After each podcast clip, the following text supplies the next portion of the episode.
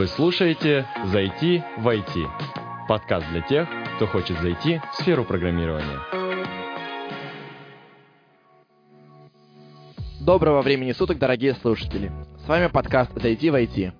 И сегодня мы вам расскажем все про компьютерные сети и их устройства. Погнали!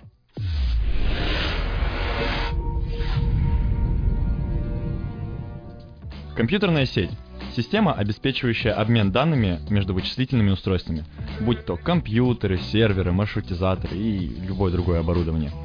Для передачи информации могут быть использованы различные среды. Существуют разные способы классификации компьютерных сетей. Мы же затронем только э, классификацию по архитектуре и по территориальной распространенности. По архитектуре сети делятся на клиент-серверные и одноранговые. Клиент-серверная архитектура – это вычислительная или сетевая архитектура, в которой задания и сетевая нагрузка распределены между поставщиками услуг, они же серверы, и заказчиками услуг, они же клиенты. Давайте вспомним понятие сервер с предыдущего выпуска. Там мы говорили о железной, технической стороне этого понятия. Сейчас же затронем программную часть. Веб-сервер — это программа, которая по вашему запросу, выполняя определенные операции, предоставляет вам доступ к определенным ресурсам и услугам. Клиент же, в свою очередь, это аппаратный или программный компонент вычислительной системы, посылающий запросы к серверу. Клиент взаимодействует с сервером, используя определенный протокол. Он может запрашивать с сервера какие-либо данные, манипулировать этими данными непосредственно на самом сервере, запускать на сервере новые процессы, например. Полученные от сервера данные клиентская программа может предоставить пользователю или использовать как-то иначе, в зависимости от своего назначения. То есть, пример.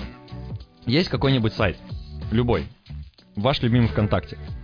Клиент — это, в общем-то, внешний вид этого сайта, это его фронтенд. Вы заходите, клацаете там кнопочку сообщения, и клиент отправляет на сервер, мол, верни мне список всех сообщений этого пользователя. Ну и сервер возвращает. Ну, так построена клиент-серверная архитектура. Обычно эти программы расположены на разных вычислительных машинах, то есть, допустим, ну, если взять те же сайты, то у вас это будет браузер со страничкой открытой у вас на компьютере, а сервер находится где-то на железном сервере каком-нибудь Сиднее. Одноранговая же сеть, она же децентрализованная или пиринговая, это компьютерная сеть, основанная на равноправии участников.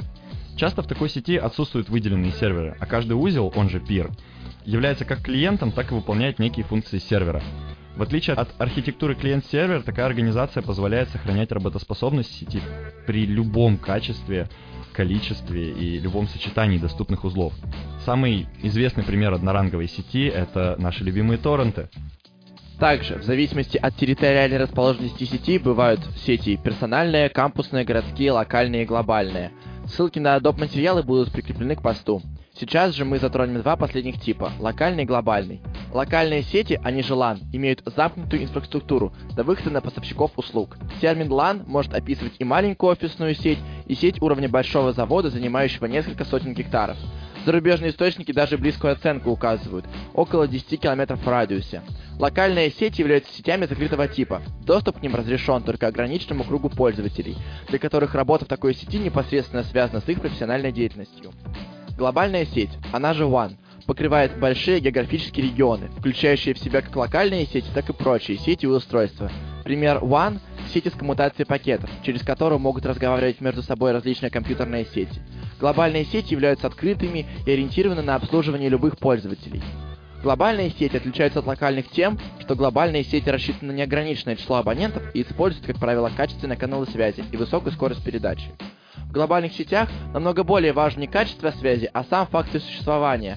Правда, в настоящий момент уже нельзя провести четкую границу между локальными и глобальными сетями. Большинство локальных сетей имеют выход в глобальную сеть, но характер переданной информации, принцип организации обмена, режимы доступа к ресурсам внутри локальной сети, как правильно, сильно отличаются от тех, что приняты в глобальной сети.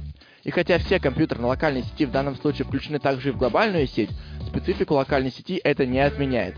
Возможность выхода в глобальную сеть остается лишь одним из ресурсов, поделенным пользователем локальной сети. Самая крупная глобальная сеть это наш любимый интернет. Об этом сегодня и пойдет речь в основном блоке нашего выпуска.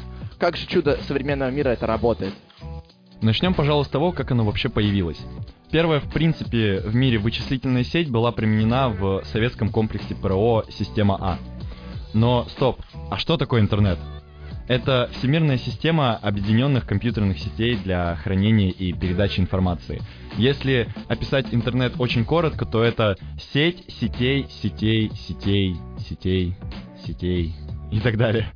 А, первой исследовательской программой в направлении быстрой передачи сообщений руководил Джозеф Ликлайдер, а, опубликовавший в 1962 году работу Galactic Network. Благодаря Ликлайдеру появилась первая детально разработанная концепция компьютерной сети. Она была подкреплена работами Леонарда Клейнерка в области теории коммутации пакетов для передачи данных. Но для кого такая сеть понадобилась?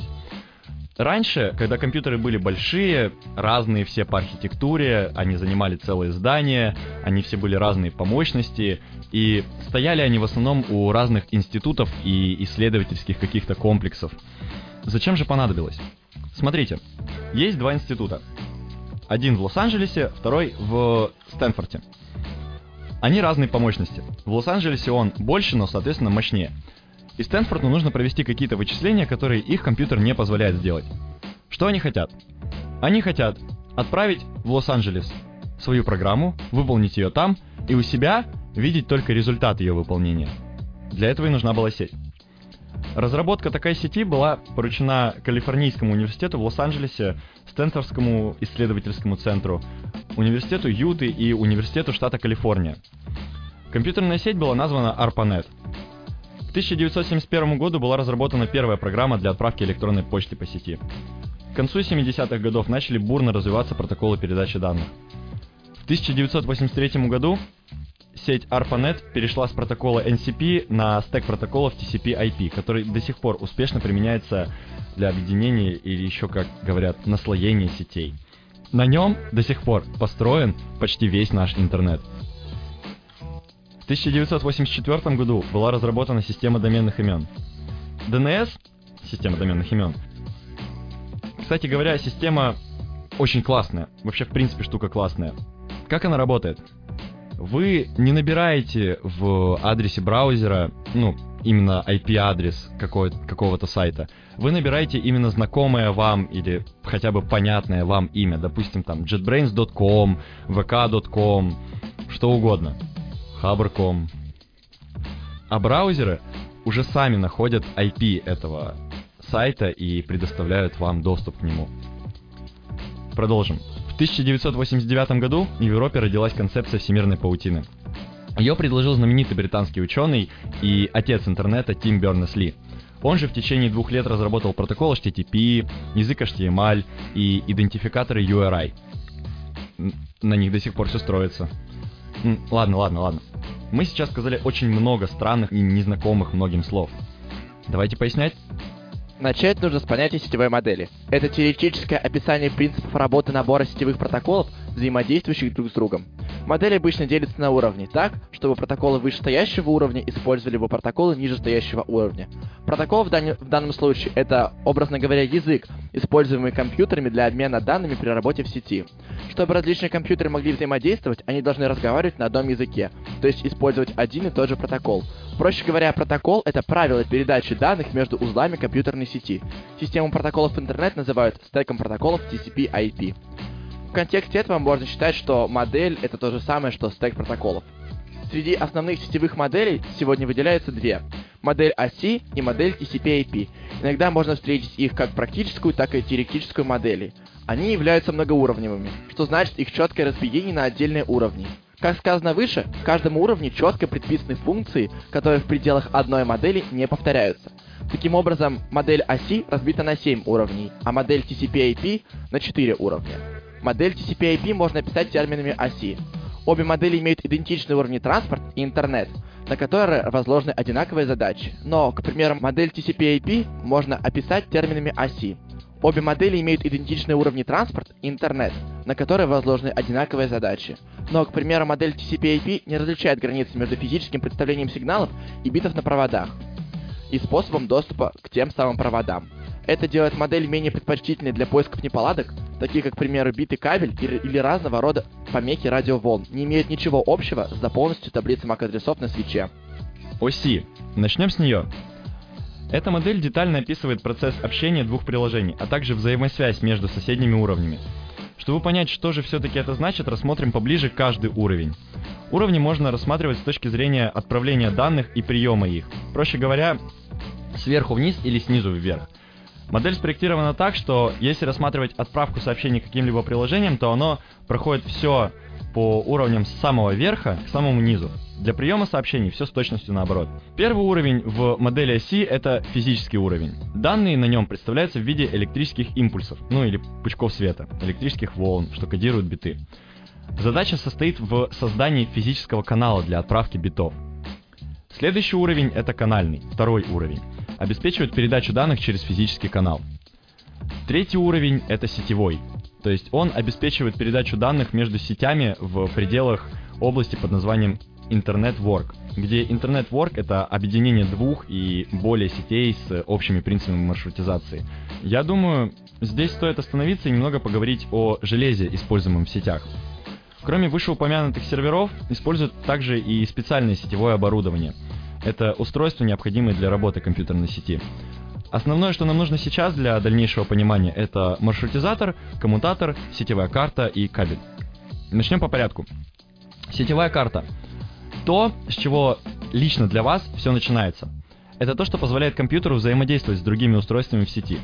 Сейчас чаще всего это Ethernet адаптер. Стандарты Ethernet определяют проводные соединения и электрический сигнал на физическом уровне. Формат кадров и протоколы управления доступом к среде. На канальном уровне модели оси. Кабель с Ethernet разъемом это простая витая пара чаще всего для вас. А, по нему передается информация. Сетевой коммутатор — это устройство, предназначенное для соединения нескольких узлов компьютерной сети в пределах одного или нескольких сегментов этой самой сети. Коммутатор работает на канальном, втором уровне модели оси, в отличие от концентратора того же, который распространяет трафик от одного подключенного устройства ко всем остальным. Коммутатор передает данные только непосредственно к получателю. Ну, исключение составляет широковещательный трафик всем узлам сети. Это повышает производительность и безопасность сети, избавляя остальные сегменты ее от необходимости, даже от возможности, обрабатывать данные, которые им изначально не предназначались. Следующий это маршрутизатор. Это специальный компьютер, который пересылает пакеты между различными сегментами сети на основе правил и таблиц маршрутизации. Он может связывать разнородные сети различных архитектур. Для принятия решений о пересылке пакетов используется информация о топологии сети и определенные правила, заданные администратором. Э, маршрутизаторы работают на третьем уровне сетевой модели оси, он же сетевой уровень. Но зачем это все? Это то, с чем работает каждый администратор. То, что должен понимать и знать каждый сетевик. То, что есть у вас дома, в школе, универе, в офисе и так далее. Но вернемся к модели оси. Следующий уровень, четвертый, это транспортный. Он обеспечивает доставку данных конкретному приложению на рабочей станции или сервере. На этом уровне появляется адресация, порты. Так, например, если приходит сообщение на 80-й порт, то оно передается специальному процессу, специальному приложению веб-сервер, который слушает конкретно этот порт. Пятый уровень — это сессионный уровень. Он создает и управляет диалогами и сессиями между приложениями. Приложение должно различать разные потоки данных в пределах одного соединения. Например, приложение может одновременно запрашивать два файла с одного сервера. При этом оно будет различать потоки. Следующий уровень — это уровень представлений. Здесь данные кодируются, сжимаются, шифруются. Например, отправляя сообщение, его нужно предварительно сжать для уменьшения трафика. Это задача именно этого уровня. Седьмой уровень — это уровень приложений. Он организует интерфейс между приложениями, то есть описывает структуру сообщения, понятного приложению конкретному. При прохождении каждого уровня к данным дописывается служебная информация. Этот процесс называется инкапсуляцией. Так, например, на сетевом уровне, если мы хотим использовать протокол IP, будет дописан сначала заголовок, содержащий IP-адреса отправителя и получателя и тому подобное. Обратный процесс, когда вычитываются данные, называется декапсуляцией. В рассмотренных примерах данные на каждом уровне имеют разную структуру, которая называется PDU – протокол Data Unit. И, естественно, на каждом уровне PDU оригинального сообщения свой. На седьмом уровне, э, уровне приложений, это данные. На четвертом уровне транспортном уровне это сегменты, на третьем уровне, сетевом уровне, это пакеты, на втором уровне это кадры, на первом физическом уровне это биты. Модель TCP/IP часто используется для описания стека протоколов. Например, стек протоколов TCP/IP, где под стеком протоколов можно понимать множество взаимодействующих протоколов, обеспечивающих функциональность сети. Ведь сложно представить работу сети лишь с одним протоколом IP. В сети постоянно вза взаимодействуют разные протоколы, и каждый реализует свои задачи. Модель оси используется для описания и выявления разного рода неполадок, для классификации сетевого оборудования или отдельного сетевого протокола. Но какие же существуют протоколы? Как передается вся эта информация? Вот здесь мы плавно перейдем с модели оси на модель TCP/IP, ведь у нас не подробная лекция, а введение в сети. Начнем по порядку, снизу вверх.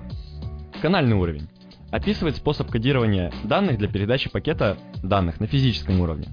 То есть специальные последовательности бит, определяющие начало и конец пакета данных, а также обеспечивающие помехоустойчивость. Протоколы канального уровня — это Ethernet, VLAN, Token Ring, ATM и другие. Самое важное для нас сейчас — это Ethernet и VLAN. Про первый мы уже рассказали, второй же — это локальная сеть, построенная на основе беспроводных технологий. При таком способе построения сетей передача данных осуществляется через радиоэфир. Объединение устройств в сеть происходит без использования кабельных соединений. Наиболее распространенный на сегодняшний день способ построения является Wi-Fi. Следующий уровень – межсетевой уровень. Изначально разработан для передачи данных из одной сети в другую. На этом уровне работают маршрутизаторы, которые перенаправляют пакеты в нужную сеть путем расчета адреса сети по маске сети. С развитием концепции глобальной сети в уровень были внесены дополнительные возможности по передаче из любой сети в любую сеть, независимо от протоколов нижнего уровня, а также возможность запрашивать данные от удаленной стороны. Для модели TCP/IP протоколом межсетевого уровня является IP. Чуть позже мы к нему вернемся. Следующими идут протоколы транспортного уровня. Они могут решать проблему негарантированной доставки сообщений протокола IP, а также гарантировать правильную последовательность перехода данных стеке TCP/IP транспортные протоколы определяют, для какого именно приложения предназначены эти данные. Здесь нас интересуют два основных протокола. TCP и UDP. Начнем с TCP. Это гарантированный транспортный механизм с предварительной установкой соединения, предоставляющий приложению надежный поток данных, дающих уверенность безо- безошибочности получения этих данных, перезапрашивающий данные в случае потери и устраняющий дублирование этих данных.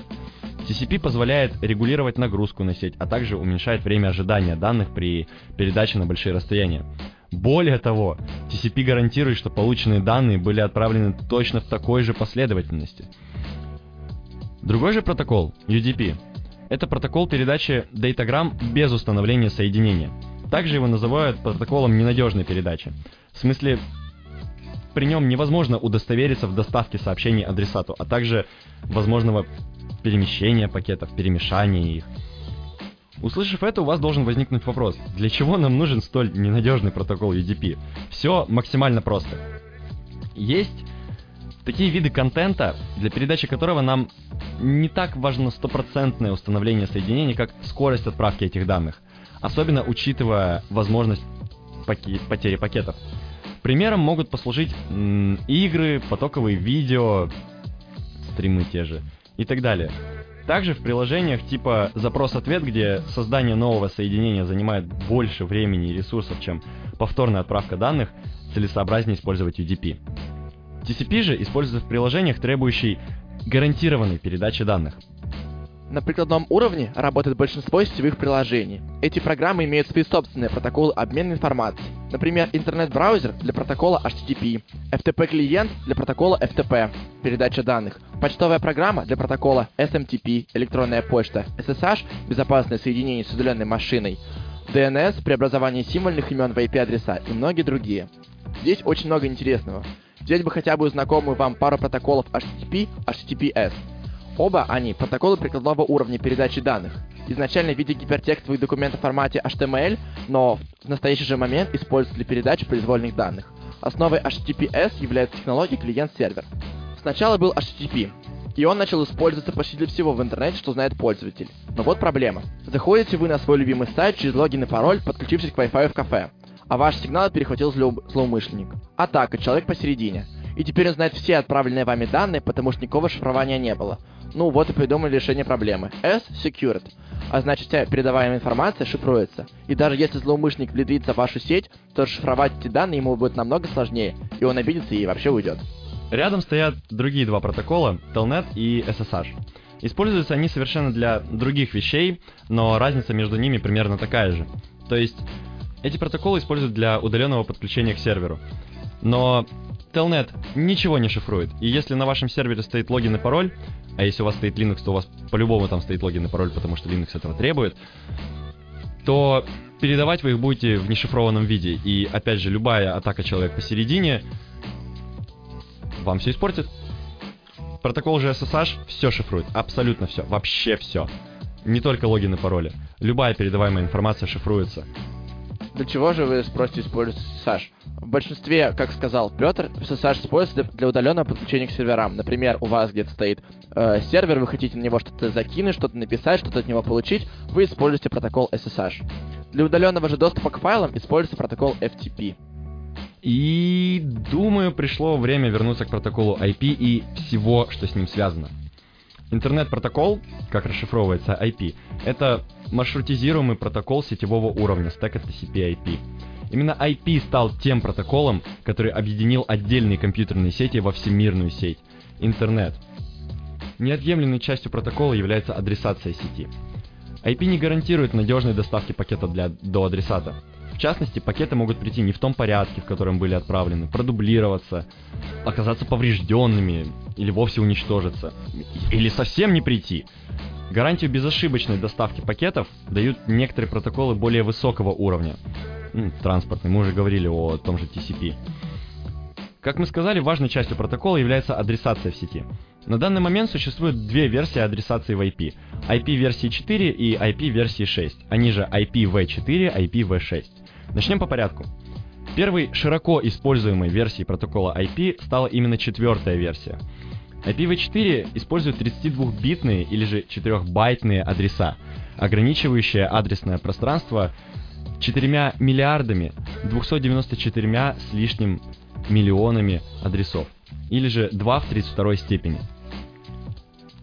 Традиционной формой записи IP версии 4 является запись в виде четырех десятичных чисел от 0 до 255, разделенных между собой точками. Сети IP версии 4 делятся на классы по размерности. Основные три класса это А, Б и С.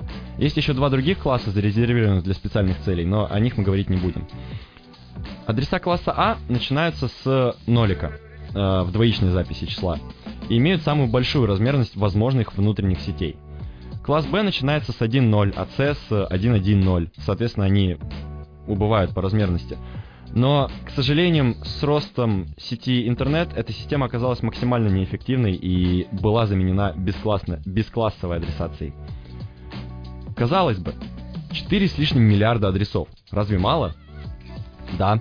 Еще в 80-е годы стало понятно, что темпы роста количества занятых адресов гораздо выше, чем изначально предполагалось.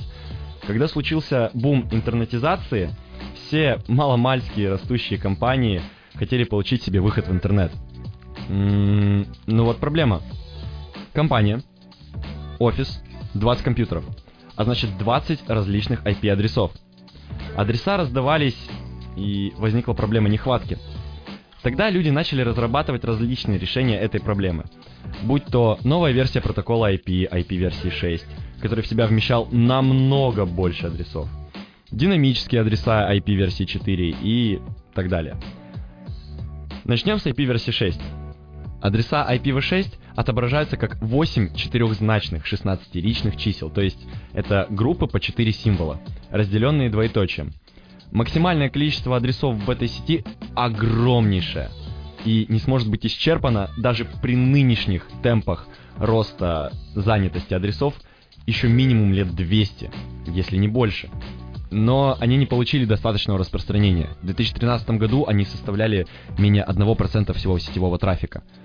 А в 2018, по-моему, процентов 25 всего сетевого трафика составляет IPv6. Но почему? Почему не так популярны? Да, все элементарно. Два других, работающих рядом решения, были предложены немного раньше. Это динамическая выдача IP-адресов и система NAT. Как же это работает и почему экономят адреса и почему пользуют именно это, а не IPv6? Да все просто. Жадность и работоспособность этого достаточная. То есть, смотрите, Раньше каждый отдельный компьютер получал отдельный, постоянный, закрепленный за ним адрес. Динамические же адреса работают немного иначе. То есть, вы сидите в интернете, у вас есть свой адрес, айпишник.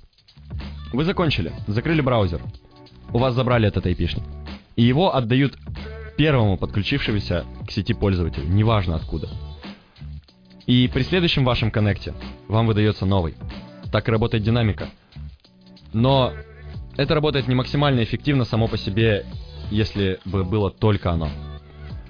В дополнением к этому стал не протокол, стала скорее система NAT. Как она работает? Возьмем вышеупомянутый пример. Компания. 20 компьютеров. Раньше это было 20 отдельных IP-адресов. Сейчас же это один динамический, закрепленный за самим NAT IP-адрес. А эти 20 компьютеров просто внутри сети локальный. Получают свои локальные адреса. М -м, как работает система NAT? Вы отправляете запрос куда-то наружу, куда-то в интернет. NAT, когда получает этот пакет, подменяет адрес отправителя на свой, который за ним закреплен айпишник, и высылает. Притом запоминая, какой именно локальный адрес запрашивал данные именно от этого сервера. И когда к вам приходит ответ, он опять же подменяет это все и отправляет его вам. Все, максимально просто. То есть теперь огромные заводы имеют в себе просто 2-3 НАТО, возможно еще НАТО настроены друг на другом, и прекрасно работают. То есть это может быть, допустим, топология дерева элементарная, когда у вас там несколько комнат, несколько офисов, над каждой стоит свой, стоит свой NAT, за которым закреплен именно локальный адрес, которые все подходят к одному большому NAT, за которым уже закреплен внешний глобальный IP-шник. Поэтому это стало очень хорошо экономить IP-адреса. Кстати, IP-адреса версии 4 закончились еще в 2013 году.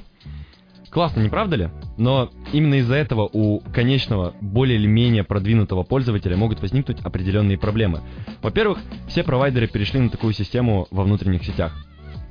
Допустим, вы подключились к своему провайдеру. Вот, вам в квартиру провели интернет. Но как же вы его получаете? А вы под натом. То есть, на самом деле, э, по всему вашему дому стоят, стоит большая локальная сеть, которая подключена к одному или нескольким натам, допустим, та же может быть система там на каждом этаже свой нат, который подключен потом к одному общему домовому нату и так далее. И все это работает именно так, то есть вы подключаетесь, у вас постоянно меняются айпишники, если вы посмотрите сейчас свой IP-адрес, потом выключите браузер и запустите опять сначала все, вы получите другой айпишник. Но в чем же проблема? Ну, допустим, вы хотите поставить сервер дома у себя и разместить на нем какой-нибудь сайт, свой блог. У вас не получится. Вообще ничего. Почему? Ну, у вас динамический IP-шник. А для доступа к серверу извне нужен постоянный статический IP-адрес. Что вам это дает? Ничего, вы как бы можете выходить вовне, но не можете ничего получать в себя. Я имею в виду, никто не сможет обратиться к вашему серверу, и ваш блог будет доступен только в пределах скорее всего, вашего этажа, не больше. Может быть, даже только вашей квартиры. Ну, потому что мы упоминали такую штуку, как DNS, и именно в DNS, чтобы у вас какое-то название сайта соотносилось с IP-адресом, вам нужен статический IP-адрес, чтобы этот DNS знал, куда отправлять запрос какого-то пользователя, если набирает там э, сайт вашего блога, чтобы он его набирает, DNS смотрит, открывает, ищет ваш статический IP-адрес, его нет, и пользователь никак не может обратиться к вашему серверу. Но, казалось бы, чуть позже же выдали IPv6. Почему все провайдеры не перешли на нее? Ну, все максимально просто. Вот представьте, приходит какой-нибудь человек к провайдеру, говорит, слушай, давай переходить на IP версии 6. Их же больше, их больше даже, чем именно с системой NAT. Тебе же будет полезней.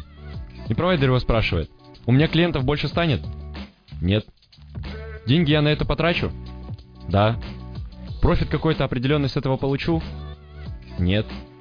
Ну и смысл тогда? Все же работает.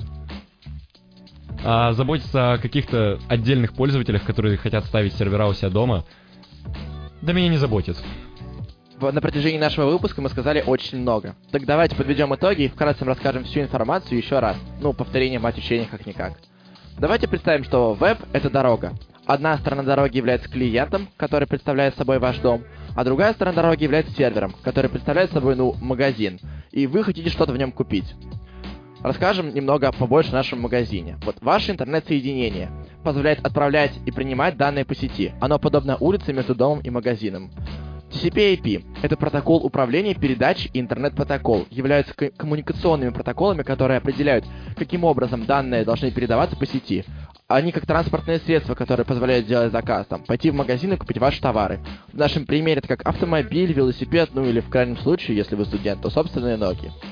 DNS — это система доменных имен, напоминает записную книжку для веб-сайтов. Когда вы вводите веб-адрес в своем браузере, браузер обращается к DNS, чтобы найти реальный адрес веб-сайта, прежде чем он сможет его получить. Браузеру необходимо выяснить, на каком сервере живет сайт, поэтому он может отправлять HTTP-сообщение в нужное место.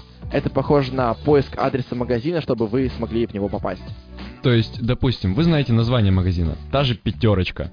Вы вбиваете его в каком-нибудь Яндекс, ну не поисковике, в Яндекс картах, чтобы посмотреть, где именно для вас будет ближайшая пятерочка. Или вы вбиваете еще лучше, вы вбиваете просто магазин, и вам находит ближайший магазин, ближайший адрес этого магазина, и вы туда идете. Следующая наша составляющая нашего пути в магазин это HTTP. Это протокол, который определяет язык для клиентов и серверов, чтобы общаться друг с другом. Он как язык, который вы используете, чтобы заказать товар. Это как язык, на котором вы общаетесь с продавцом в самом магазине. И файлы компонентов. Сайт состоит из нескольких различных файлов, которые подобны различным отделам с товарами в магазине. Это файлы бывают двух основных типов. Файлы кода — это сайты, построенные преимущественно HTML, CSS и JavaScript. И материалы — это собирательное название для, для всех других вещей, составляющих сайт, такие как изображение, музыка, видео, документы Word, PDF, гифочки и все, что вам душе угодно. Ну, что же на самом деле происходит? Когда вы вводите веб-адрес в свой браузер, для нашей аналогии представляете магазин. Браузер обращается к DNS-серверу и находит реальный адрес сервера, на котором живет сайт. Вы находите адрес магазина с помощью ваших там Яндекс.Карт, Тугис и чего вам пожелается. Следующий шаг — это браузер посылает HTTP-запрос к серверу, запрашивая его отправить копию сайта для клиента. Ну, вы идете в магазин и заказываете товар. Это сообщение и все остальные данные, передаваемые между клиентом и сервером, передаются по интернет-соединению с использованием протокола TCP/IP с помощью тех самых ног, велосипеда, метрошки, автобуса, автомобиля, чего вам пожелается. Если запрос клиента корректен, сервер отправляет клиенту статус 200 ок, что означает, конечно, вы сможете посмотреть этот сайт. Вот он. А затем начинает отправку файлов сайта в браузер в виде небольших порций, называемых пакетными данными. Магазин выдает вам ваш товар или вам привозят его домой. И последний шаг это браузер собирает ваши маленькие кусочки в полноценный сайт и показывает его вам. Товар прибывает к вашей двери, вы его распаковываете, ух, новые вещи, потрясающая еда приехала. Ну и, пожалуй, на этом на сегодня все, дорогие друзья. С вами был подкаст «Зайди в IT». Программируйте, развивайтесь. Хорошей вам недели. Пока.